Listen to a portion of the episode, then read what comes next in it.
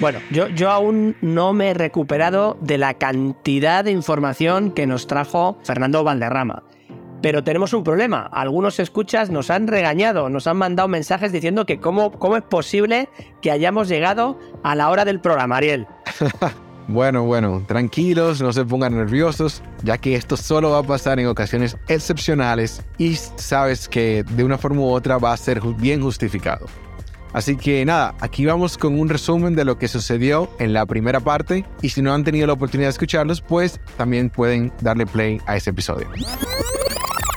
Es que nadie nos enseña a montar una empresa, nadie te enseña a saber cuándo sería el momento adecuado para cerrar una empresa. Yo ya tengo experiencia en 2,5 cierres de empresa cuánto hemos oído, ¿no? El cliente es inculto. Eso me parece terrible, la falta de respeto que demuestra, una soberbia.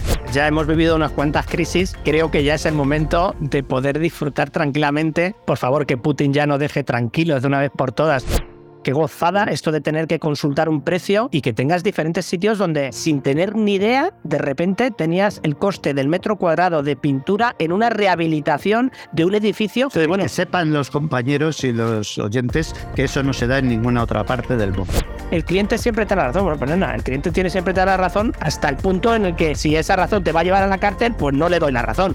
Yo tenía una gran ventaja, que había fracasado ya de muchas maneras distintas y sabía todas las formas de fracasar. Social Tech, un espacio dedicado a conectar tecnología y construcción trasladados a un enfoque social. Yo soy Ariel Castillo, también conocido como BIM Nomad. Y yo soy David Barco, diario de un BIM Manager. Y si tienes curiosidad de cómo la tecnología impacta en nuestro día a día, este es el lugar adecuado. Esto es Social Tech. Bueno, volviendo un poco al tema de, de automatizaciones o de la optimización de los programas, ¿no? Tú ya has citado que, que Presto desde muchos de los inicios medía con, con Allplan, medía con, con CAD de una manera, la verdad es que bastante interesante, ¿no? Desde luego facilitaba, eh, además yo recuerdo las primeras veces que me di con otros programas que no eran Presto, como Navisworks, que tenía un módulo de cuantificación en el que habías un PDF y empezabas a medir de una manera, si esto ya se hacía con, con Presto de, desde hace muchos, muchos, muchos años, ¿no? Entonces ahí yo creo que como tú bien decías, empezaron a aparecer aplicaciones eh, como, como todo de Revit que metieron una presión en el, en el mercado y de hecho eh, coincido contigo en que en un EUBIM 2014 ya era como en la presión se notaba en el ambiente, ¿no? De por favor, tenéis que hacer, tenéis que hacer algo. Eh, pasó una cosa muy curiosa y es que como no como no hacías las empresas como, como la vuestra, ¿no? Eh, no daban ese paso,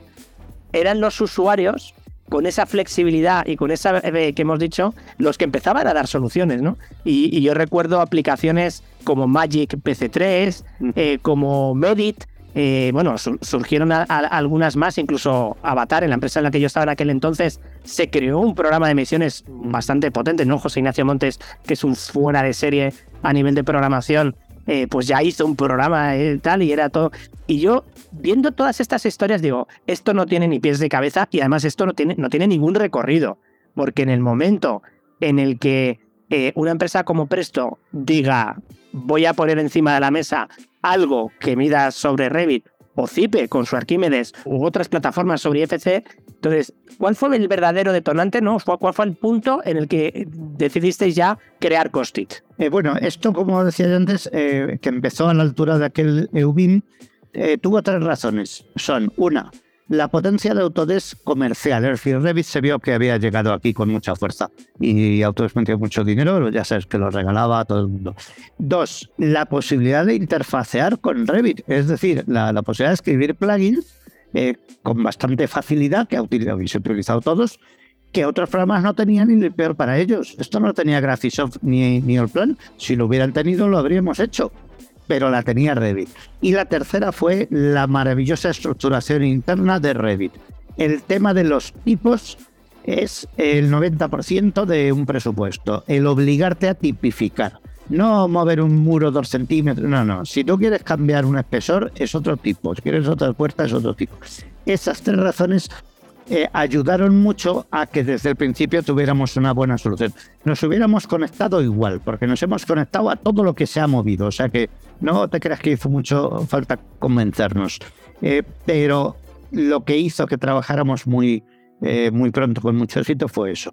Y también sí que puedo decir que utilizamos un enfoque que era completamente innovador y distinto de todo lo que se había hecho antes y de lo que se hace en los países que no nos copian. En los países que nos copian se hace lo que nosotros, lo cual es lógico. Y el enfoque es, usted ha trabajado muchísimo en el BIM y el BIM está muy estructurado y yo no le voy a decir, no le voy a preguntar más que lo necesario. Yo ya sé que usted tiene puertas que son distintas, que se miden por unidad.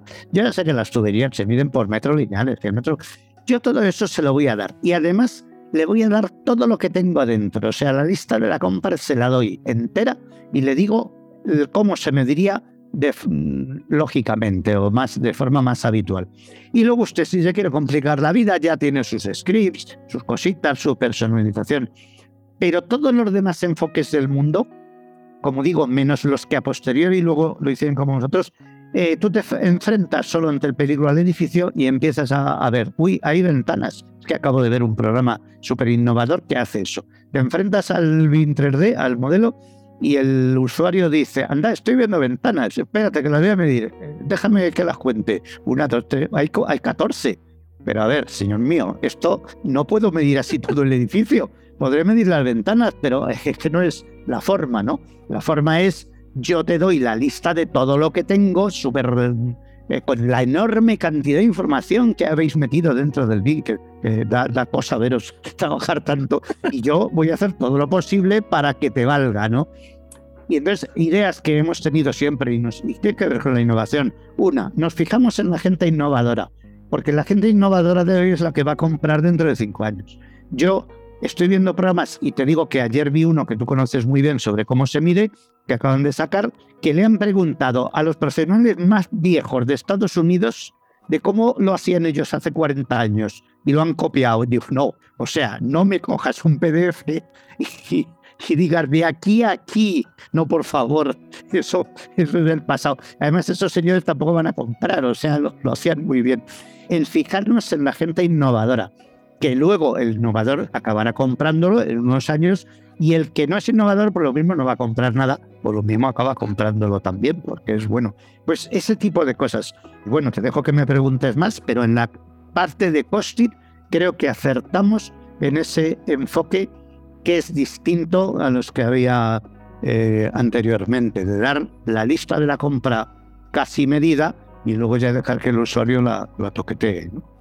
Yo, hay una cosa que tenía nítido y además lo, lo había comentado contigo, con, con, otros agentes del sector y es, digamos, un poco en referencia a los que habían sacado plugins y estas, este tipo de historias es vosotros eh, estar, estar, estaros quietecitos y tranquilos porque en el momento en que Presto decide acelerar solo un poquito, solo un poquito, tiene la potencia, el cuerpo, la experiencia, eh, lo desarrollado, lo tiene todo para en poquísimo tiempo, primero, pasaos por la derecha y en dos años nadie se va a acordar de vuestros plugins.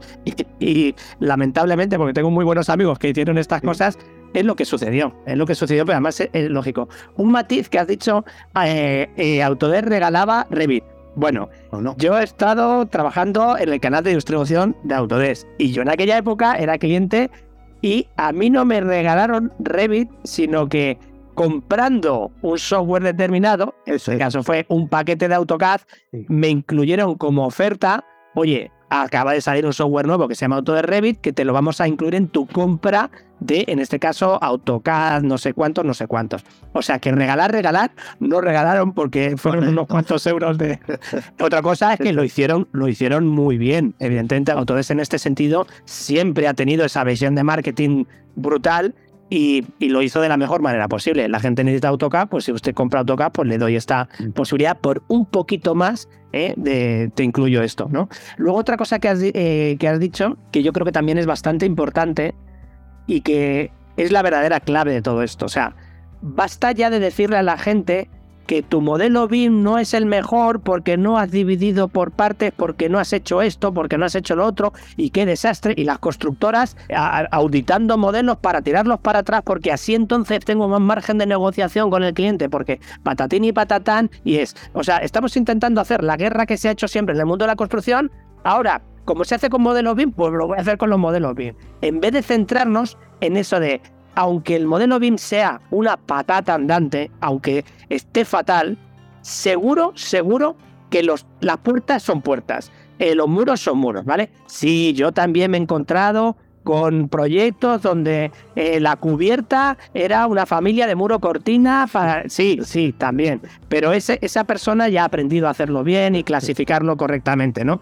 Y aún así tiene formas de, exportar y decirle, esta familia de muro cortina es un IFC RUF. O sea que también se podría solucionar. Me alegro que hagas esa pregunta porque, porque esto es clave. Esto es clave. O sea, el BIM no es, eh, no, no, es el BIM ideal, porque los seres humanos pues no somos perfectos. Pero ahora, si pasamos al mundo IFC, que acabas de citar, entonces esto ya es absolutamente necesario entenderlo. Nosotros hemos llegado al IFC cuando hemos llegado, que creo que ha sido el momento adecuado, por una confluencia de razones de mercado, de razones de tecnología y otras variadas, y creo que nuestro enfoque, que está siendo todavía más innovador que Costit, eh, parte de la base de que el modelo es malo y no pasa nada. Y que los eh, parámetros no son estándar y no pasa nada. Y que no hay un sistema de clasificación mm, único y no pasa nada. Es decir, contamos con un modelo, como se hacen, lleno de parámetros, muchos sobrantes, otros mal rellenos, con sistemas de clasificación que no están completos, con códigos de una cosa y de la otra. Partimos de esa base y eso hace, primero, eh, lo primero es que no suframos, ni nosotros ni el usuario. Es decir, esto que me has mandado, yo lo mido, excepto que no haya nada dentro. O sea, si dentro no hay nada, pues bueno, pues te diré, oye, exportame algo, ¿no? Pero cuando nos dicen, ¿qué parámetros pongo? Digo, todos, exacto los que tengas. Eh, si ya, si mi sistema ya, ya está hecho para que sea muy fácil localizar los que te valen y, los que no. Y no pasa nada. Y entonces creo que nuestro enfoque IFC va un paso más allá de Costit, que es eh, presuponer trabajar con un mundo real. Un mundo real en el que te llega lo que te llega. Cada vez que mido un modelo, eh, no digo que esté mal, los hay muy buenos, los hay regulares, pero los puede ser que los parámetros estén en inglés, en catalán, en español o en polaco y que se llamen distinto, pero es que las unidades de medida pueden ser metros lineales o metros cúbicos o pies o, centímetros o milímetros o todo. Y entonces hemos, nos hemos puesto en ese punto de vista y le hemos presentado la información al usuario y yo me acuerdo muchísimo de los que me enseñaron a medir pero a medir conceptualmente, no a medir perdiendo el tiempo de la mocheta 2 por 1 y me llevo 4, no, no a la gente que sabía, el aparejador de verdad, que sabía mil veces más que nosotros, y que decía, ¿qué es medir? Todo eso que hay en el proyecto, que son objetos, lo tengo que agrupar en entes que tengan un mismo precio y un texto. Y entonces un modelo IFT es una colección, una colección que tenemos la suerte de que hay clases, o sea que hay puertas y ventanas, pero más allá de eso, lo que hay es algo eh, que el profesional de costes tiene que organizar en paquetitos. Y nosotros le damos exactamente lo que necesita por si acaso no viene organizado en paquetes. Y si alguien me dice, es que el mío viene organizado, pues fantástico, le das a la tecla y ya está. Pero eso no lo he visto yo todavía, ¿eh? O sea, y también, ya ves que con esto yo me enrollo mucho, los profesionales de costes saben mucho más que el diseñador y que el modelador de los costes. Es decir, saben de qué forma se agrupan las cosas a efectos del coste que son impensables para el diseñador o el modelador, ¿no? Eh, preguntas difíciles como las puertas a izquierdas y a derechas son la misma o no para el, para el presupuesto. La, respuesta puede ser depende, ¿no? Tradicionalmente era la misma, no, no iba a ser distinta. Pero eso solo lo sabe el que hace el coste o la gestión, porque me interesa separarlas, pues ya tengo eso ganado, o no me interesa. Pero muchas otras cosas que el responsable coste sabe y no pueden estar en el modelo porque entonces estaría el del modelo haciendo el coste. O sea, si toda esa información ya viniera puesta, que alguien dice, es que esa información debería estar en el modelo. Digo, vale, pero entonces la he puesto yo, que soy el responsable del coste. Y, si la pongo yo, la hago con esta herramienta y luego la meto en el modelo. Pero ahí yo creo, Fernando, que sí que algo debe de evolucionar. O sea, yo recuerdo una de, las implantaciones así más eh, complejas y a la vez interesantes en un estudio de arquitectura de Madrid, yo cada dos por tres decía, oye, ¿puede bajar el de, el de costes aquí a la formación porque tal? Y me miraban todos extraños, pero, pero déjales tranquilos, si estamos aquí modelando y tal. Digo, ya, ya, pero es que aquí hay, hay, hay cosas que tendríamos que discutir, que no digo que venga cinco horas, pero que venga un ratito y nos cuente él eh, qué necesidades tenía. Y todo el rato, todo el rato como como, como enfadados conmigo porque quería que viniera la aparejadora a, la formación de modelado para empezar a integrar ideas y de no sé qué. Toda la razón, toda. Hay entornos en los que el responsable de coste está en otra empresa o es otro que no colabora contigo. Es decir, tenemos que estar preparados para cuando el responsable del coste ha hecho esa labor y le han hecho caso, y para cuando el responsable del coste o no ha hecho esa labor o no se sabe quién es, pues no colabora. Sí, pero ahí lo más gracioso de todo ¿eh? y yo estoy convencido que estarás de acuerdo conmigo, de repente tú, te vas, ¿no? Eh, te pones a hacer otras tareas o incluso ya te separas un poquito de la implantación porque ya han cogido ritmo, lo que sea y tal, y de repente te llama uno del estudio y te dice, ostras David, no te puedes ni imaginar el vuelco que ha dado todo esto cuando el aparejador se ha sentado con el arquitecto, han empezado a discutir, no sé qué, hazme esta tabla, no, ahora estamos como en la versión 7 de la tabla y qué maravilla porque hemos empezado a detectar un montón de problemas y solucionar cosas y tal. Y esto me lleva a otra cuestión que tenemos que empezar al final nos llamaban eh, los evangelizadores del BIM. Y el otro día en Brasil lo decía uno de los eh, ponentes, dice, es que uno de los puntos claves que tenemos en las implantaciones es tenemos que pedirle fe. Y nos miraba y decía, de verdad, señores, tenemos que pedir fe, pero no fe demasiado mística, sino fe en, créeme que yo por esto he pasado 20 veces antes que tú y tienes que creerme porque de verdad que vas a llegar aquí por este camino y haciéndolo de esta forma. Entonces, sé que va en contra de tus principios, pero por eso te pido fe. ¿Vale? Entonces, bueno, me hizo muchísima gracia porque yo lo había pensado un montón de veces y es como, ostras, voy a, en los slides de las presentaciones, eh, voy a poner ahí un poco de eh, give me a little bit of faith porque vamos. Eh, a ver, ese es tu papel, David, fantástico, pero no es el mío. El nuestro es trabajar con los que tienen fe y los que no. Y te aseguro que los paganos son mucho mayores. Es decir, los entornos en los que no se colabora ni, ni ganas que tienen, son muchos. Por lo tanto, nosotros estamos trabajando para el peor de los casos. Cuando lleguemos a un sitio que es como tú dices, pues fantástico.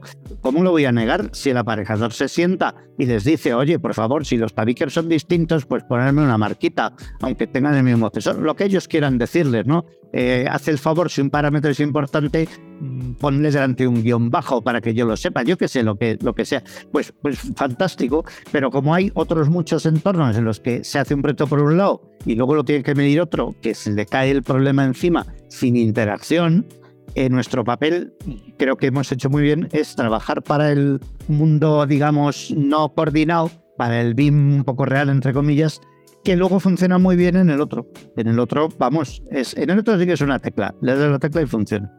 Así que tenemos ahí dos papeles. No, desde luego. Y, bueno, avanzando un poquito en esa línea, ya, has comentado que realmente el tema del IFC, gracias a, esa, a, que existe, ¿no? Ya por lo menos podemos tener un avance eh, eh, bastante eh, importante, pero ¿cuán desperto tiene que ser un modelador, un BIM manager o un arquitecto o un ingeniero para exportar un IFC y que Presto, Costit, Cost IFC trabaje con ello? Buena pregunta. Experto cero. Tiene que marcar todas las casillas. Y ya está. para meterse en la historia. Si es que es lo mejor. Yo siempre he tenido esa criterio en las exportaciones, que es usted exportelo todo, de lo que sea, ¿eh? de Project Dercel, que ya yo sí eso. Ya yo después quitaré lo que me sobre. Exportar todo. Eh, si hay alternativas, pues bueno, pues eh, tendrá que elegir alguna más razonable. ¿Trabaja mejor, por ejemplo, con IFC 2x3 o IFC 4 o IFC 4.3? No te sé decir esa respuesta, la verdad. Yo creo que nos da, nos da igual, soportamos los tres, el 4 este RC3 me parece, eh, eso no lo sé, pues yo no estoy en el detalle de las. La, la pregunta iba un poco con trampa, eh, no, por pillarte, sino eh, obviamente porque sí que es curioso que nos está pasando con que con algunos softwares, bueno, no es curioso porque al final no deja de ser que dependes del desarrollo que hayan tenido los otros programas, ¿no? Pero que teóricamente un formato que va a traer tantas ventajas como el 4.3, pues, y tienes programas que lo generan, luego la pena es que de repente te encuentras otros entornos. Eh, estoy convencido, esto ya le preguntaremos a Carolina Ramírez o a Marco, que esta parte técnica sí que se la saben muy bien. Saludos, eh, Carolina. Que, que, eh, cómo podrá afectar pero hay otros programas donde sí que son tremendamente sensibles. Yo, de hecho, en un proyecto de gemelo digital de vivienda social que tenemos en el gobierno vasco, en el que eh, hemos hecho el, el, prototipo de modelo, la base para conectarse con el Gmao, todo de maravilla, y generamos el 4.0, el reference view, o sea, todo a la máxima perfección según protocolo. Y llegamos a la aplicación correspondiente que tenía que leer el IFC bien y tal, no sé qué, y dice, oye, que el 4 lo lee fatal y en cambio el 2x3 lo ve fenomenal. Y dices tú, ostras tú, o sea, pues... Eh, a ver, porque estáis, vosotros estáis eh, enviando mucha información que es geométrica, no geométrica, y ahí sí puede pasar ese tipo de cosas. Eh, nosotros la información geométrica pues la leemos sin problema, pero la que de verdad leemos bien son los parámetros y la alfanumérica. Y ahí nos tragamos absolutamente eh, todo, nos da igual. Eh, yo hago, y lo, lo sabe mucha gente, yo hago muchas mediciones en webinars, en vivo y en directo. El que quiere me manda un modelo, que es la primera vez que lo veo, nada por aquí, nada por allá, y yo cojo ese modelo y lo mido, y me da igual lo que, de dónde venga y en qué idioma está, porque estamos preparados para eso. No necesito nada. Y tengo que decir, porque me, me gustó y me siento muy orgulloso de eso, que el último Open Tour que hicimos, que medimos un modelo de ACA, de, edificios, con Roberto Natale, eh, le dije, no quiero ver el modelo, no me lo mandes porque no tengo ni tiempo. Mándame el día anterior. El día anterior me bajé el modelo por la mañana, un poco por respeto al, público, me lo miré, porque si no hubiera quedado muy mal, me lo miré y, hice algunas cosillas. Y luego lo abrí en directo por la tarde, a las 4. Y a las 4 dije, voy a medir hasta donde me dé el, tiempo. Y nos medimos las puertas, la ventana, los muros. Y digo, luego voy a sacar lo que he hecho esta mañana. Y entonces está medido entero con presupuesto. O sea, entero. Y presupuesto, precios compuestos, todo. Y Sergio Muñoz dijo al final, es la primera vez que veo una colaboración IFC que no requiere dos meses de intercambio de modelos y de cámbiame esto y ponme el otro. Es así y es absolutamente limpio. O sea que te garantizo que lo medimos todo como un, un DVD que se llamaba, que llamaban el León, golía todo. Pues somos los, formatos aquellos que había. Pues debemos ser el León de los IFCs, porque desde el punto de vista alfanumérico, eh, o sea, parámetros, lo leemos todo. No, no, desde luego. A ver, yo creo, yo creo que también aquí hay, otro aspecto bastante importante que ya has citado, que es el de la colaboración. A veces, como decía Sergio, pues tienes que estar meses colaborando, pero quizás más por temas jerárquicos o burocráticos que no por la parte de los técnicos puros y duras, porque yo tan, o sea, yo que he estado trabajando en proyectos mastodónticos, te das cuenta que cuando los técnicos empiezan a tener una colaboración directa bien coordinada aguas arriba por quien corresponda, pero que deja a los técnicos fluir con, con determinada capacidad de toma de decisiones, es una pasada como, como todo empieza a evolucionar y no necesitas, mm, como digo yo, necesitas voluntad para hacer las cosas rápido y bien, aunque estés haciendo un estadio de fútbol, una estación de metro o, un edificio eh, complejísimo, ¿no? Pero esa, esa colaboración, yo creo que se está empezando a notar ese nivel de madurez en el cual el aparejador sabe cuándo entrar eh, a pedir las cosas, ¿no? O que el jefe de obra ya no están tan enfocados en modelar. Ojo, que seguramente haya sido por un problema de los que implantábamos BIM en general, ¿no? Que nos enfocábamos en que, oye, esta gente tiene que aprender a modelar y resulta que con saber coordinar bien un modelo, auditarlo y sacar unas mediciones, le va de sobrísima. Igual que un supervisor solo tiene que aprender a trabajar con con ese tipo de, cuestiones, ¿no? Y entrando en ese tema de la supervisión, de la colaboración, yo creo que hay un formato que la verdad que nos ha ayudado a muchísimos a empezar a coser, ¿no? Le llamamos siempre en ese camino del dato, en ese tirar del hilo de la información, coser las interfaces, coser eh, la agrupación o la colaboración de los agentes y los datos y evidentemente estamos hablando del estándar BCF, del estándar eh, Collaboration Format. Y bueno, antes de hacerte la pregunta, me gustaría citar el trabajo que, realizó eh, Building Smart Spain, que, la verdad es que fue súper, súper interesante. Yo pude estar colaborando en una parte de, del trabajo porque se estuvieron creando flujos reales de diferentes escenarios de trabajar eh, con la colaboración mediante IFCs y con BCFs. Todo se creó una ficha de uso, se creó un vídeo eh, y se creó un proceso correspondiente y una ficha explicativa que, que está todo 100% disponible en la página web de Building Smart en el apartado eh, de BCF y que os recomiendo eh, que lo veáis porque la verdad es que es un trabajo brutal y, hay que felicitar la visión que tiene Building Smart y una cosa que a mí, como digo yo, me está empezando a asustar el nivel de profesionalización de la información que sale de documentos. Mañana hay un, la presentación de la guía de sistemas de clasificación que es brutal el trabajo que han hecho los compañeros. Yo he participado bueno, creo que Fernando también eh, estuvo participando de manera activa. Eh, BCF ha sido un descubrimiento para mí, eh, pero no ya en la comunicación entre BIM y BIM. O sea, lo primero es entre la comunicación no BIM enviar información desde un usuario de Presto a otro usuario de Presto sí que hay un modelo. Es decir, yo capturo una pantalla o capturo lo que quiera, escribo y pongo lo que me pasa y lo envío y luego él me lo devuelve. Es decir, el juego BCF no necesariamente requiere que haya un modelo, aunque se hizo para modelos. Pero es que lo más bonito de todo, que lo hemos descubierto, digamos de casualidad, es la comunicación de uno mismo consigo mismo. Es decir, yo tengo mi modelo BIM, lo estoy midiendo, lo tengo vinculado al presupuesto y de repente digo, hago una selección, digo, el capítulo de fachada es esto. Cojo, guardo mi BCF y automáticamente sin hacer nada me crea el pantallazo, por supuesto, el texto que yo quiera y la selección de los elementos con sus colores puestos desde presto, la selección y la guarda. Y luego digo, mm, esto tengo que revisarlo. Selecciono algo, vuelvo a guardar y cuando tres días después hago doble clic, me saca mi selección, la fachada, la cosa que se me olvidó, la certificación número 3. Es decir, es una forma fantástica de almacenar información relacionada con el modelo BIM dentro de un presupuesto para relacionar lo gráfico con lo no gráfico. Y eso, vamos, es espectacularmente bonito. Sí, la, verdad es que, eh, como diría que él, te has adelantado a la pregunta que te iba a hacer. Pero bueno, que esta es la magia del, del directo, porque esto, por lo que estoy escuchándote, es una novedad de Presto de la versión 2023, ¿verdad, Fernando? Sí, eh, así es. Es la novedad de este año, la, cual mm, también tengo que decir que nos ha costado mucho. O sea, yo pensaba que iba a ser más fácil. No, nos ha costado, nos ha costado mucho por los estándares que hay distintos, por la problemática de los puntos de vista de las cámaras. Y bueno, pues es un, es un protocolo muy bien definido y muy completo y, está bien.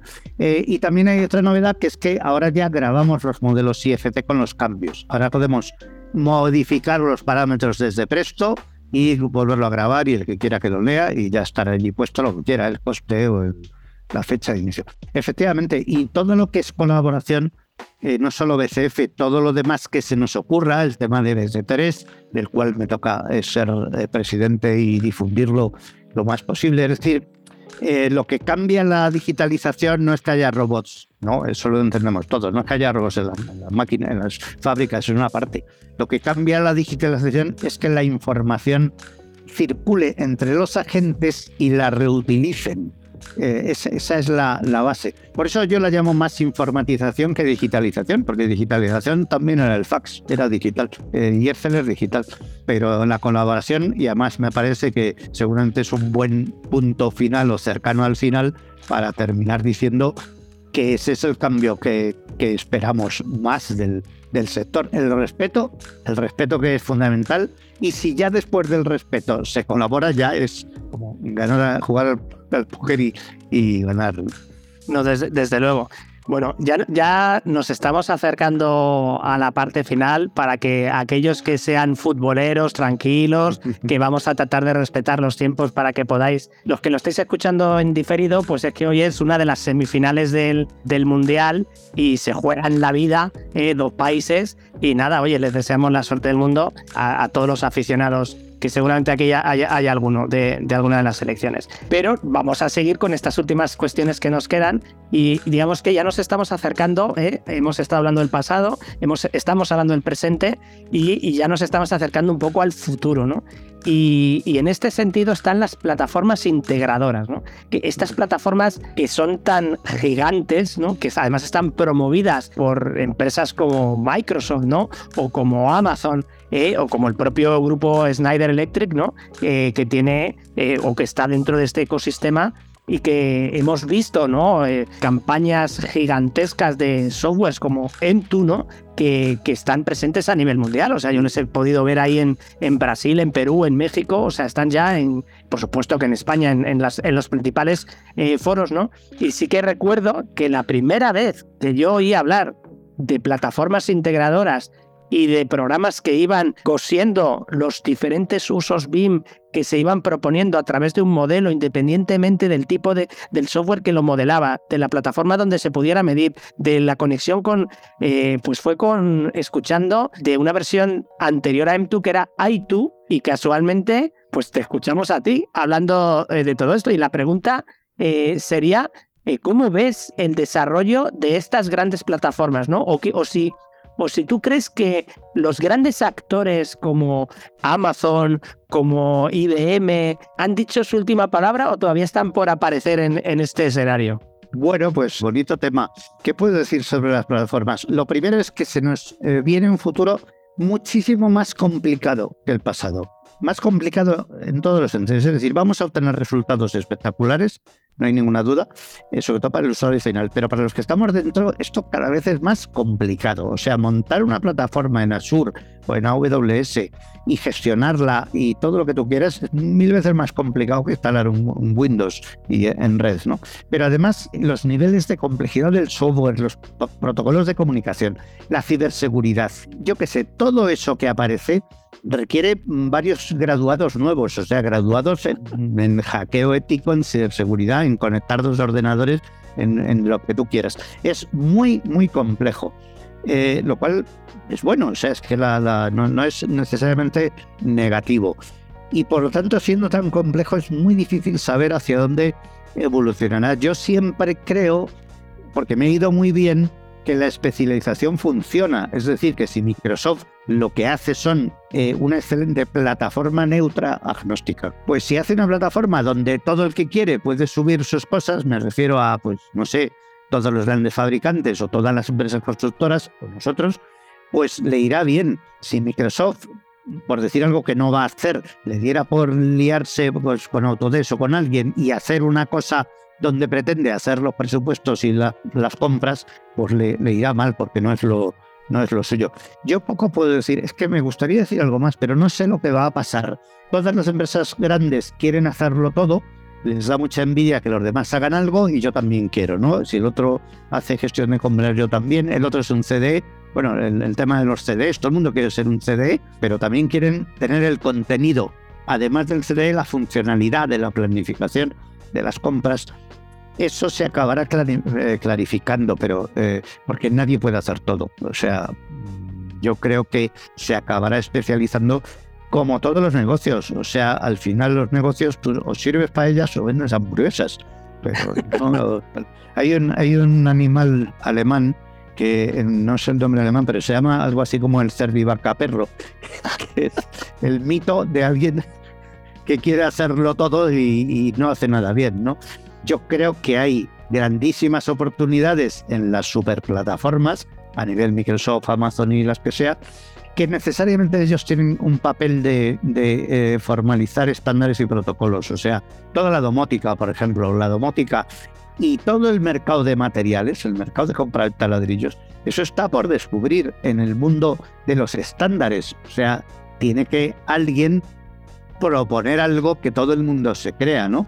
Y, esos grandes entes pues lo, lo, pueden hacer. Ahora que sean capaces alguien de resolver bien todos esos procesos, pues desde el classing, desde el chequeo de, este de clases, que es un tema súper específico, a la plataforma de a la sostenibilidad, que nosotros también sacamos este año, el tema de, de, la huella de carbono. Si alguien puede hacer todo eso bien, bueno, no sé, yo, yo me quedaría muy sorprendido. Eso es lo que puedo decir. Yo, yo sí que creo que, lo que está sucediendo es que obviamente las plataformas, cuando nacen ya en un ecosistema en el que algunas de ellas ya han interoperado entre diferentes usos, pues pueden evolucionar un pasito más, ¿no? O sea, yo, por ejemplo, ahora me estoy acordando de una plataforma que ha salido hace no muchos años, que es Vircore, que además es española, de aquí de la zona norte de España, y que además de ser un gestor de entorno de datos compartidos, también resulta que eh, hacía class detection y además te incluía planificación y costes en el mismo entorno, digo, bueno, pues oye, pues enhorabuena porque han sabido leer y están enfocados en el mundo de la construcción, pues evidentemente no han venido para ser el enésimo entorno de datos compartidos que te resuelve eh, dónde guardar las carpetas y los archivos, ¿no? Sino que como ya hay cierta madurez en algunos aspectos de, cómo ligar todo eso, y vamos, estoy convencido que, que, copiaron mucha filosofía de Presto, pero vamos, porque se, se perciben algunos, algunas de las líneas, ¿no? Entonces, pues, pues fenomenal. Y yo además creo que eso irá más. Y además es que es lógico, ¿no? Porque eh, igual que los que llevamos ya 14 años con BIM, enfrentarnos a una optimización de datos para conexión de gemelos digitales con no sé qué, te da un poco de vértigo, pero rápidamente te sitúas, porque al final es lo mismo que llevas haciendo los 14 años, pero en vez de llamarse de una manera, eh, en vez de llamarse RVT, pues, pues ya tiene otro estándar de guardado, otra forma de colaborar, pero es muy parecido en la filosofía que es compartir información, requisitos versus eh, cómo te lo doy, dónde te lo doy, cómo te lo doy, etcétera, garantizar que la información se gestione adecuadamente, en fin, al final es todo lo mismo, pero le cambiamos el matiz, ¿no? Ese uso diferente, ¿no? Yo creo que aquí estamos hablando de la madurez, ¿no? De que no todo el mundo está a la misma velocidad y a la misma madurez, ¿no? Y, y claro, a mí me resulta muy gracioso cuando vemos además estos días, ¿no? O sea, es que es el trending topic y además es el chiste, el meme, como dice mi hijo, eh, de turno, ¿no? De, bueno, eh, me voy a chatear un rato con el con la inteligencia artificial a ver si para mañana he construido un cohete, ¿no? Y es como, joder, o sea, es como, esto es exagerado, ¿no? Pero sí que es cierto que hay mucha parte de verdad en esto que estamos viendo, ¿no? Además, a ti te hemos oído hablar muchas veces de la obra digital, de la verdadera industrialización, de yo estoy diseñando pensando en que estoy fabricando para darle un botón y que se imprima o se mande a fábrica y que ya se semi-ensamble o se ya se haya pensado en el ensamblado o que si no se ha ensamblado que llegue un robot o un sistema robótico y lo ensamble y que todo eso evidentemente además podrá eh, ser cada vez más inteligente con inteligencias artificiales, ser más seguro con blockchain, etcétera, etcétera. Entonces, la pregunta ¿no? a este consultor estratégico es, ¿realmente esto se está aplicando, tú que tienes mucha visión de muchas obras con empresas estratégicas, ¿de verdad se está llegando a esto? ¿O todavía estamos en, un pequeño fake de, de, todo esto? A ver, mi empresa me pagaría para decir que sí, que se está llegando. Eh, realmente hace, hay una cosa de lo que has dicho que es muy interesante. Nosotros hace unos años teníamos una eh, alianza importante estratégica con Flex, eh, Flex es un gigantesco fabricante de cosas para otros. Nadie lo sabe, pero es el que hace las zapatillas Nike, los, iPhone y tal. Entonces Flex hicimos una alianza porque la idea nuestra era, si yo tengo el edificio tan bien definido en el modelo BIM y en I2, eh, de que tengo las, los acabados, tengo los proveedores, tengo la planificación, tengo la simulación y todo, y está todo definido, pues yo ponía un poco en broma y un poco en serio el botón de añadir al carrito de la compra. O sea, lo tengo todo hecho, le doy al botoncito y me espero allí en el solar y dentro de unos días llegan las excavadoras y luego las casetas y todo el mundo sabe lo que tiene que hacer y llega. Eso es lo que nosotros, digamos, vendíamos. Y además eh, Flex decía, no, si la construcción es igual que todos los demás sectores, no da igual hacer zapatos que hacer eh, casas, ¿no? Bueno, Flex se dio cuenta de que la construcción no era igual, por lo que fuera. Y esa alianza se desmontó y entonces, pues yo, no es que sea escéptico, es que después de tantos años que uno ha visto cómo ha ido de despacio el mundo, todos creemos que ha ido muy deprisa. En aspectos sí que lo ha sido. Pero es que el BIM se podía haber hecho desde los años 80-90 del siglo pasado, porque estaba Archicad, estaba Allplan, y funcionaban muy bien y tenían muchos clientes. O sea, yo que pronostiqué en el año 87 en un congreso en Barcelona, en cinco años todos los arquitectos estarán usando programas de tres dimensiones específicos de arquitectura. Y fíjate el fiasco, o sea, ni de tres dimensiones ni específicos de arquitectura. Entonces, yo siempre he pensado, a ver qué es lo que falló, porque la tecnología estaba y el que quisiera podía hacerlo y teníamos clientes que lo hacen. Pues ha fallado que el mundo, el cerebro humano va más despacio de lo que da la tecnología y por lo tanto, aunque hay cosas que se pueden hacer, no triunfan hasta que la cultura llega a ese punto. Y eso tiene que ver con la colaboración y que con la gente que hace tiempos respete a la que hace costes y la que hace costes respete a la que hace tiempos y tu equipo este al que formas respete al aparejador y le diga, oye, baja y echa un vistazo. Eso es mucho más lento que la super tecnología. Muchas de las tecnologías que usamos, voy a decir que solo le afectan a uno, no. A ver, el Uber te afecta a ti y afecta a todos los, a todos los conductores. Pero una vez que afecta a eso, ya está, ya no hay que los coches valen los de antes y las carreteras y todo. Pero la transformación digital yo creo que es que cambian los coches, las carreteras, las personas, del software y todo, ¿no? Y entonces, por eso soy más escéptico, porque si veo la lista de tendencias que iban a cambiar nuestra vida y ya nadie se acuerda, o sea, pues la burbuja de la, burbuja de internet en el año 2000, aquello fue tremendo y el que lo viviera y se acuerde, lo cuenta y no te lo creen. Eh, pues, pues las gafas de realidad virtual, que Iván Gómez está ahí luchando, pero que todavía no, han llegado a su sitio, o el Bitcoin y el blockchain, y no sé cuántas cosas que nos iba. La, la impresión 3D es otra de mis favoritas. Impresión 3D lleva siendo posible desde el año 92, al menos ya era popular. Y han pasado 30 años, 30, y se sigue usando para hacer eh, juguetitos y prótesis de algo y piezas de no sé qué. Sí, Fernando, pero yo ahí sí que, eh, digamos, rompiendo una lanza a favor de, has citado VT Lab, ¿no? Que con, la, con la solución que tienen super madura VT Platform, los que tenemos la suerte de viajar por muchos sitios del mundo y ver diferentes entornos, te das cuenta, uno, que hay dos tecnologías asociadas en paralelo, complementarias, llamémoslo como queramos, del mundo BIM, que ya han entrado en un grado de madurez bastante interesante.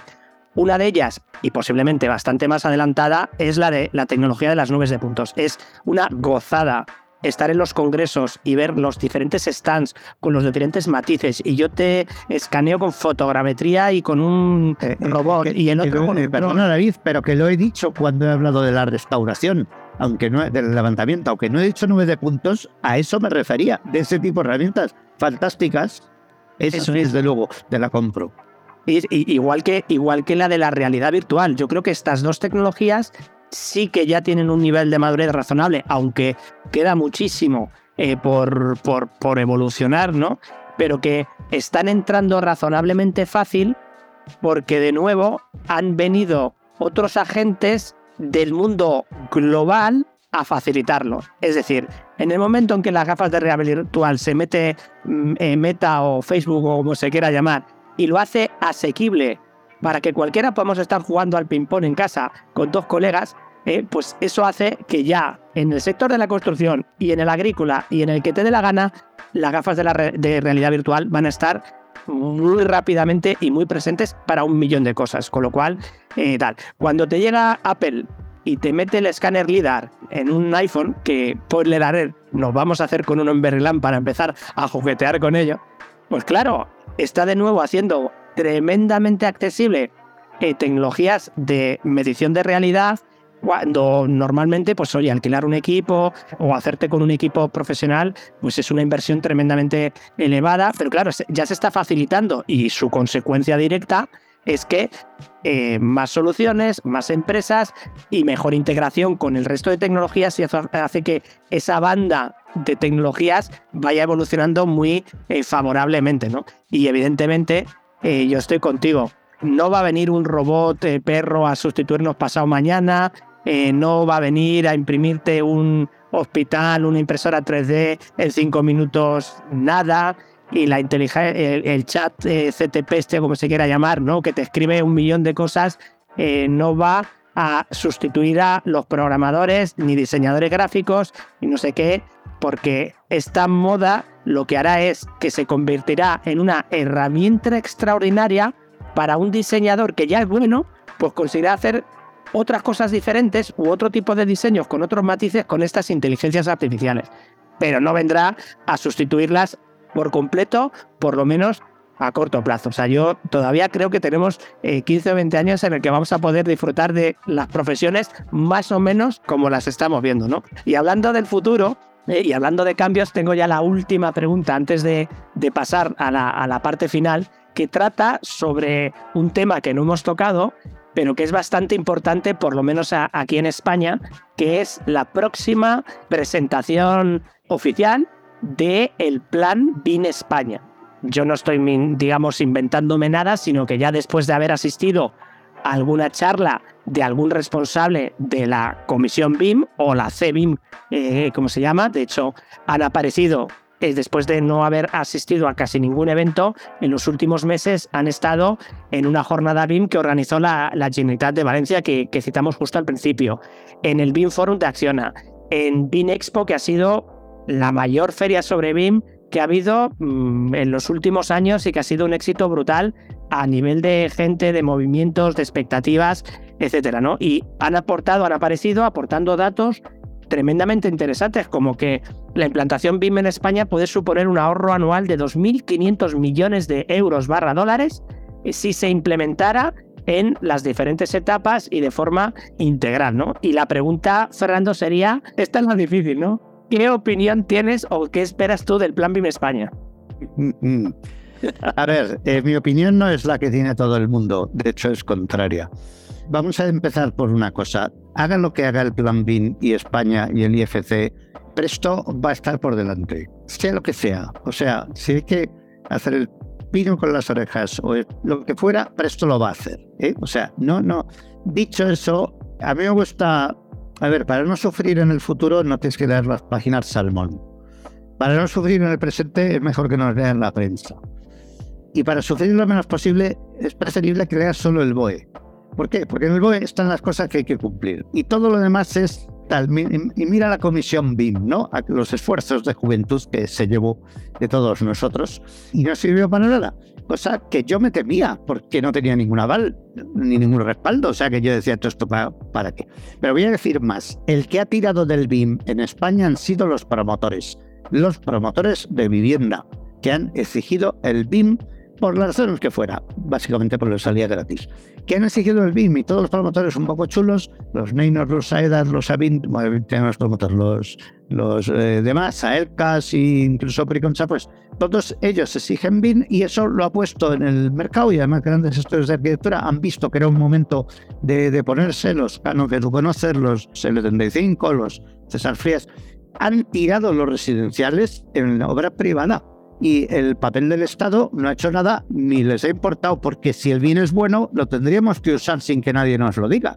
O sea, si es tan bueno para los arquitectos, pues vamos a usarlo, o si es bueno para los promotores.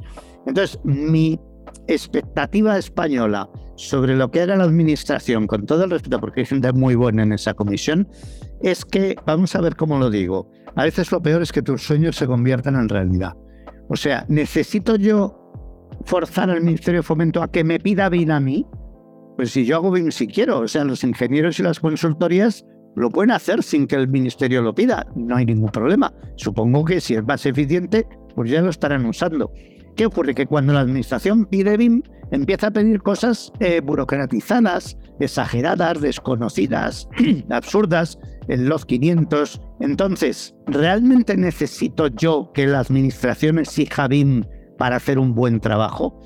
Dicho eso, oye, lo que pida la administración, fantástico. Si exige BIM a los ingenieros y a las constructoras y a los promotores, maravilloso porque yo vendo BIM. O sea, yo cuanto más digital y complicado sea el mundo, mejor. Cuantas más clasificaciones haya que poner y más incompatibles, mejor, porque más software eh, hace falta, ¿no? Pero no soy de los que cree que el Estado tiene que eh, arreglar o impulsar determinadas partes, sino que es el propio sector el que, el que lo está haciendo y lo está haciendo bastante bien. Con eso ya ves que mi opinión no es el mainstream precisamente. Yo mi opinión es, eh, ellos son los principales generadores de recursos. Obviamente las grandes promotoras y los gestores de activos son otros de los responsables de generar recursos y obviamente a los diseñadores constructores que aplican tecnologías más avanzadas deberían de bonificarlos puesto que están generando un mayor valor a su propio producto, ¿vale? O sea, por ventajas para el negocio. Y evidentemente el Estado lo que tiene que hacer es poner encima de la mesa los recursos necesarios, facilitarnos y simplificarlos aún más que los kits digitales que tela marinera para, para ponerlos en marcha y que sean fáciles y ágiles, que no lo son. Pero bueno, ese es uno de los roles del Estado que deben de ayudar y sobre todo hacer una de las cosas más importantes que por ejemplo el Plan BIN Chile ha hecho también, ¿no? que es la comunicación. O sea, al final, si tú tienes las mayores herramientas y medios posibles para poder divulgar, esa debería de ser un mantra constante de por parte de las administraciones públicas. Digitalización en determinadas líneas para optimizar recursos públicos, etcétera, etcétera, etcétera. Y luego dejar a los que lo están haciendo muy bien y que lo han hecho muy bien durante todos estos años. Si es que al final, ¿quién ha implantado BIM en España? Pues lo ha implantado Presto, lo ha implantado los grupos de usuarios, eh, lo ha implantado EUBIM con, el Congreso, lo, lo, ha ayudado a implantar Building Smart, ¿no? Y te diría más, es que con estos tres, que además hemos estado en todos los tinglados, es que nos, nos hemos organizado muy bien y se han hecho cosas excepcionales, ¿no? Con lo cual, pues yo, yo lo que le pido al plan BIM es que, primero, que nos deje tranquilos, que no nos revolucionen nada y sobre todo que nos ayuden con recursos y sobre todo que se encarguen bien de esa pata de la administración pública que debe formarse y que debe ayudarlos a que no aparezca la enésima normativa BIM que de repente se convierta en una ley que lo complica todo por unos estándares imposibles de cumplir, sino que aprovechen toda esa tecnología que hay para generar un valor social que es lo, verdaderamente importante, ¿no? Y bueno, con esto ya, bueno, tenía aquí un último matiz por si querías comentarlo, ¿no? Porque también habíamos hablado de, de, la importancia de no solo España, obviamente en Latinoamérica hay iniciativas que están, yo creo que haciendo un papel bastante vertebrador, ¿no? Como la red de gobiernos BIM Latam y, y, además de descartar, descartar su, su importancia, eh, me gustaría saber tu opinión de, de este tipo de iniciativas. Pues que hay un entusiasmo realmente, eh, no, no, es que sea sorprendente, que hay mucho entusiasmo. Yo estaba hace muy poco en Perú y en Chile, y, el BIM les parece algo absolutamente natural, arraigado. La administración en Chile está haciendo mucho papel de, difusión y que iba a decir que ellos a veces piensan que aquí lo hacemos muy bien y te miran como es que lleváis muy adelantados. Digo, bueno, pues no te preocupes, o sea, no te plantees ese problema. Aquí tenéis una recepción buenísima para el tema del BIM y a veces, si no quiero ser paternalista, pero estaré equivocado, pero a veces hay países que con un nivel de desarrollo peor, llegan más rápido a las nuevas tecnologías porque tienen menos que, que limpiar de cosas que había. Menos vicios, claro. Menos vicios. Y también hay en esos países hay un nivel alto muy bueno. Es decir, los consultores, los arquitectos, los profesionales se han formado muchas veces, han hecho cantidad de másters en España, en Estados Unidos, o son PMPs y tal, y, y tienen un nivel de formación espectacular que aquí, bueno, pues aquí está todo como más difundido y allí la gente buena es muy buena, pero es que además tenemos eh, grandes entusiastas del vino en Colombia, que conocemos perfectamente, no solo nuestra Carolina, Freddy, este, ay, que no me acuerdo, Carlos, bueno, muchísima gente de allí, la gente de Chile, aquí está nuestro Jorge Guzmán, eh, gente de Perú que se ha formado en España y que todos estado allí también. Es decir, hay un nivel muy, muy, muy buena recepción les parece normal y no les parece nada raro que llegues allí y les, les cuentes estas cosas, porque el, les parece completamente natural. Yo diría que en promedio, más que aquí, aquí hay mucho, pero allí en promedio el, nivel es, es, más alto. Yo creo que tú lo has dicho muy, muy bien, ¿no? Tienen un entusiasmo que seguramente nosotros lo tuvimos en la época del EUBIM inicial, etcétera, pero bueno, esa frescura también les hace llegar más rápido, como también decías, a las metas porque ya eh, hay, menos, hay menos historias que, que depurar, ¿no? Así que bueno, pues tenemos una pregunta, ¿vale? No voy a insistir mucho si hay más preguntas porque ya hemos llegado a un límite de tiempo razonable y queremos cumplir esa promesa de no irnos más allá de un poquitito más de las dos horas. Y bueno, eh, nos lo preguntaba un compañero cuyo nombre es Vías con lo cual me imagino que algo tendrá que ver con esa empresa. Sí, no creo que sea la empresa entera, sino que será alguien, alguien conocido del sector. Y hacía eh, dos preguntas muy concretas, ¿no? Sí. La primera de ellas es, ¿qué sitio web contiene información en relación a los conceptos de IFC? Eh, contéstalo tú a esta, David, que tienes. Pues sí, porque la pregunta es tremendamente sencilla. Building Smart International, Building Smart Spain, y tienes una cantidad de recursos brutales, especialmente si lo quieres en español. Dentro del capítulo de Building Smart Spain hay un apartado específico de IFC con eh, fichas IFC, con traducciones, con funcionalidades dentro de cada programa, eh, cómo compatibilizan eh, las diferentes clases, cómo lo clasifican y hasta tienes un mapa traducido de clases. Muy interesante que puedes buscar y traducir. Cierto, cierto. Muy, muy buen sitio para buscar. Eso es. La segunda pregunta. la segunda pregunta era, eso es, de acuerdo a planificación, presupuesto, costo y ejecución, ¿cuál es el mejor software para aprender y crecer como profesional, además de Presto? Lo, de, lo, demás, lo demás de Presto lo he puesto Las preguntas sobre el mejor software en general son imposibles de contestar porque cada software tiene un entorno, un tipo de personas y un país. Y yo no me atrevería a decir ni siquiera cuando no me afectan, ¿no? ¿Es mejor Revit el plano Archicad o Revit? Pues, pues no, porque depende mucho según el sitio donde estés. Para aprender y crecer como profesional en España, solo presto. O sea, no, no hay alternativa. Eh, si tú quieres aprender y crecer como profesional y quieres integrar planificación, presupuesto, costo y ejecución, pues eh, Presto es lo que te va a dar el, crecimiento y trabajo en donde, tú quieras. En otros países, pues eh, si la persona que pregunta pone costo, probablemente es de Latinoamérica. En, otros países, pues no lo sé, me gustaría decir aprende Presto, pero si estás en México, pues, pues no, no, porque no está difundido. Si estás en Chile, sin ninguna duda. Si estás en Colombia y en Perú, probablemente porque no hay competencias claras. Eso es lo que te puedo decir. No, no, no puedo. Yo lo que te diría, por complementar, y digamos, desde la visión de una persona que está acostumbrada a hacer análisis de softwares constantemente, es que los pruebes.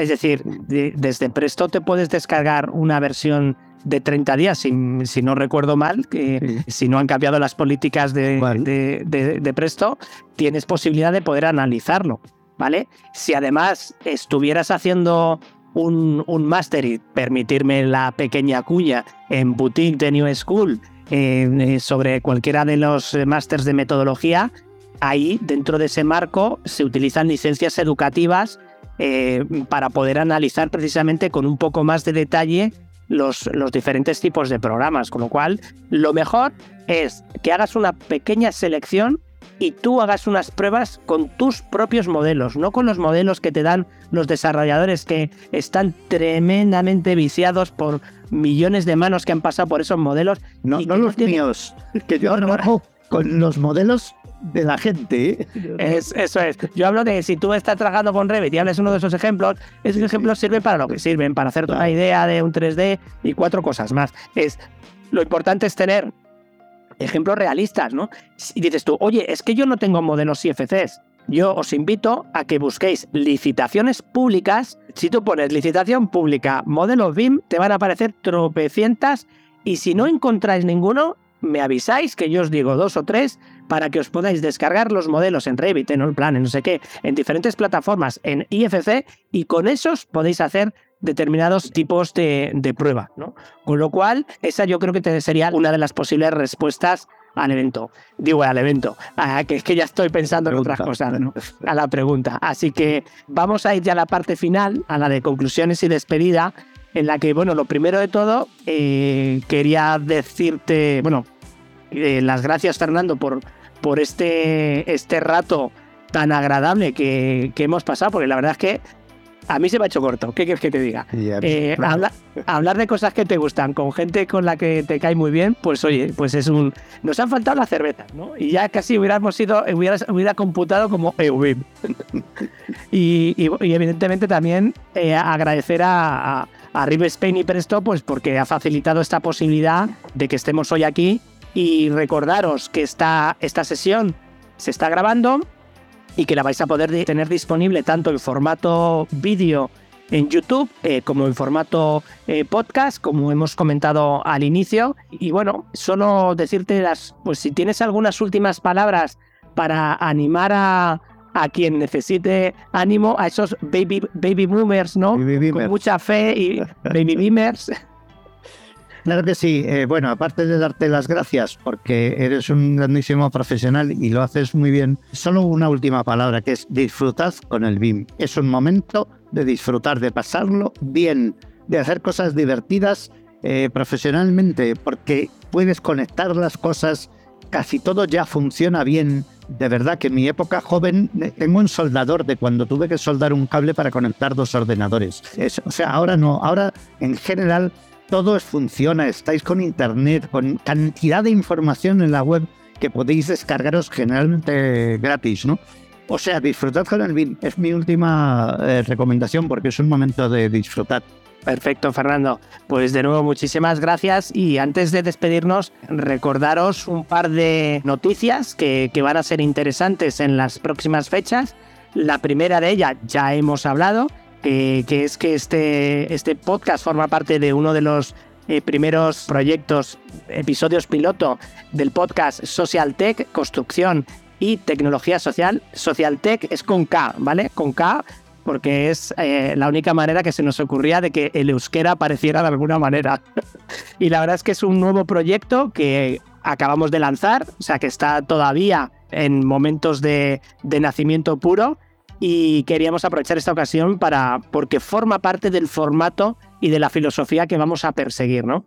Y luego, evidentemente, esto no es un proyecto que hago yo solo, sino que está collevado por mi queridísimo amigo y compañero Ariel Castillo, al que muchos como conoceréis eh, como BIM Nomad y con el que he estado durante cuatro años en el, en el proyecto de Share Coordinates, con el que, bueno, pues este, este año 2022, en diciembre, pues ya nos hemos eh, despedido eh, para iniciar este nuevo proyecto, pues con un sabor diferente, con un nuevo estilo y que estoy convencido de que vais a estar oyendo hablando bastante, bastante de este tema. Y muchos de los que estáis por ahí escuchando esto eh, sabéis que tarde o temprano pasaréis por estos micrófonos igual que ha pasado eh, Fernando. Y la segunda noticia que quería daros, aunque ya la hemos publicado en redes sociales de una manera un poquito tímida, es que se va a publicar próximamente en BIM Channel el mayor ecosistema de conocimiento BIM recopilado hasta la fecha. Son más de 1.400 registros completamente indexados, clasificados con imágenes, con enlaces URLs y del que ya podéis ver una parte del mismo en la página web de Building Smart, en lo que es el Observatorio de Documentos BIM. Ahí hay un extracto de este ecosistema. Digo que hay un extracto porque evidentemente Building Smart tiene una filosofía, una línea, es una entidad neutral y obviamente hay determinados tipos de registros que digamos no son aptos para salir en Bindle Smart porque son subjetivos y son, bueno, pues a lo mejor con un sentido más comercial. Pero este ecosistema, como lo hemos dirigido desde mi consultora, desde Berryland, con mi socio Iñaki Maiza y con Boutique de New School, que también ha ayudado en este proceso, y por supuesto el Software GES Project, que es el que de verdad subyace toda la base de datos en SQL que la tenemos organizada desde hace 15 años, que se dice bastante pronto. Bueno, pues eh, va a ser publicada en formato de Power BI, totalmente accesible para todo el mundo y evidentemente para seguir creciendo y que este ecosistema es colaborativo. Cualquier cuestión, persona que necesite que publiquemos algo porque es de interés público, ahí lo pondremos, ¿no? Y la verdad es que ayer, de forma en primicia, se lo estuve mostrando con bastante prudencia y bastante timidez a Fernando a ver qué me decía y me dio la impresión que le gustó un poquito. Sí, y además voy a colaborar, como te dije, aportando una información histórica que, eh, seguramente sea interesante. Genial, genial. Pues evidentemente esto ayudará enormemente a seguir creciendo de manera colaborativa y hacer lo que estamos haciendo hoy aquí, que es entre todos ayudar a mejorar el sector de la construcción, cada uno con nuestro pequeño granito de arena, nosotros con este tipo de, iniciativas. Y lo último que me queda por deciros es que muchísimas gracias a todos los que nos estáis eh, escuchando por, por estar aquí compartiendo con nosotros este rato y los que estéis en, en diferido, pues también agradeceros el, el que os hayáis tomado eh, un momentito para escuchar este episodio y recortando que estamos disponibles en todas las redes sociales para ayudaros en este interesantísimo camino de los datos, o como, de, como dice nuestro buen amigo Iván Guerra, tirando del hilo de la información. Así que solo me queda una cosa más por deciros, que es adiós, goodbye, agur. Hasta luego, gracias. Bueno, sin lugar a dudas, personajes como Fernando Valderrama son esenciales en la industria de la construcción y, vamos, yo creo que en cualquier rama de la sociedad. Pero no es fácil estar a la altura constantemente, porque para esto hay que prepararse, asistir a eventos, congresos, investigar, contrastar, pedir opiniones, probar con clientes, equivocarse, volverse a equivocar, volver a probar, levantarse y así un proceso iterativo constante, ¿no? Y yo creo que es como Fernando trabaja y por eso ha llegado a ser el referente mundial que lo es y que nos ayuda a ser nuestra antorcha, nuestra guía, nuestro faro para poder iniciarnos en este mundillo o continuar esa estela que él nos está dejando tan maravillosa. Y sobre todo tenemos que estar orgullosos de tenerle cerca y que nos ayude, como en esta ocasión, y poder nutrirnos de su ilusión y su sabiduría. Eh, recordaros que lo tenéis totalmente accesible y disponible en su perfil de LinkedIn que os dejamos en las notas del programa. Así es, David, y esperamos que este episodio haya sido de su agrado. Realmente mucha información y buenos contactos para, como decía David, buscarlos en LinkedIn y hacer alguna referencia. Así que Nada más que decir que para finalizar, pues recuerden seguirnos en nuestras redes sociales, en LinkedIn, en Twitter y también en la web. Y si pueden apoyarnos en cualquiera de las plataformas donde nos escuchan, dándonos un like, un corazoncito o cinco estrellas, compartiendo el podcast y llegando a lo que vienen siendo sus amigos, familiares y otros profesionales. El propósito es compartir con ustedes nuestro conocimiento y más adelante, pues digamos, aportar a lo que es el crecimiento de nuestra industria. Nos vemos en el camino de los datos. Adiós, goodbye, agur. Edición y mezcla Raúl Núñez. Supervisión de audio Luis Huesca.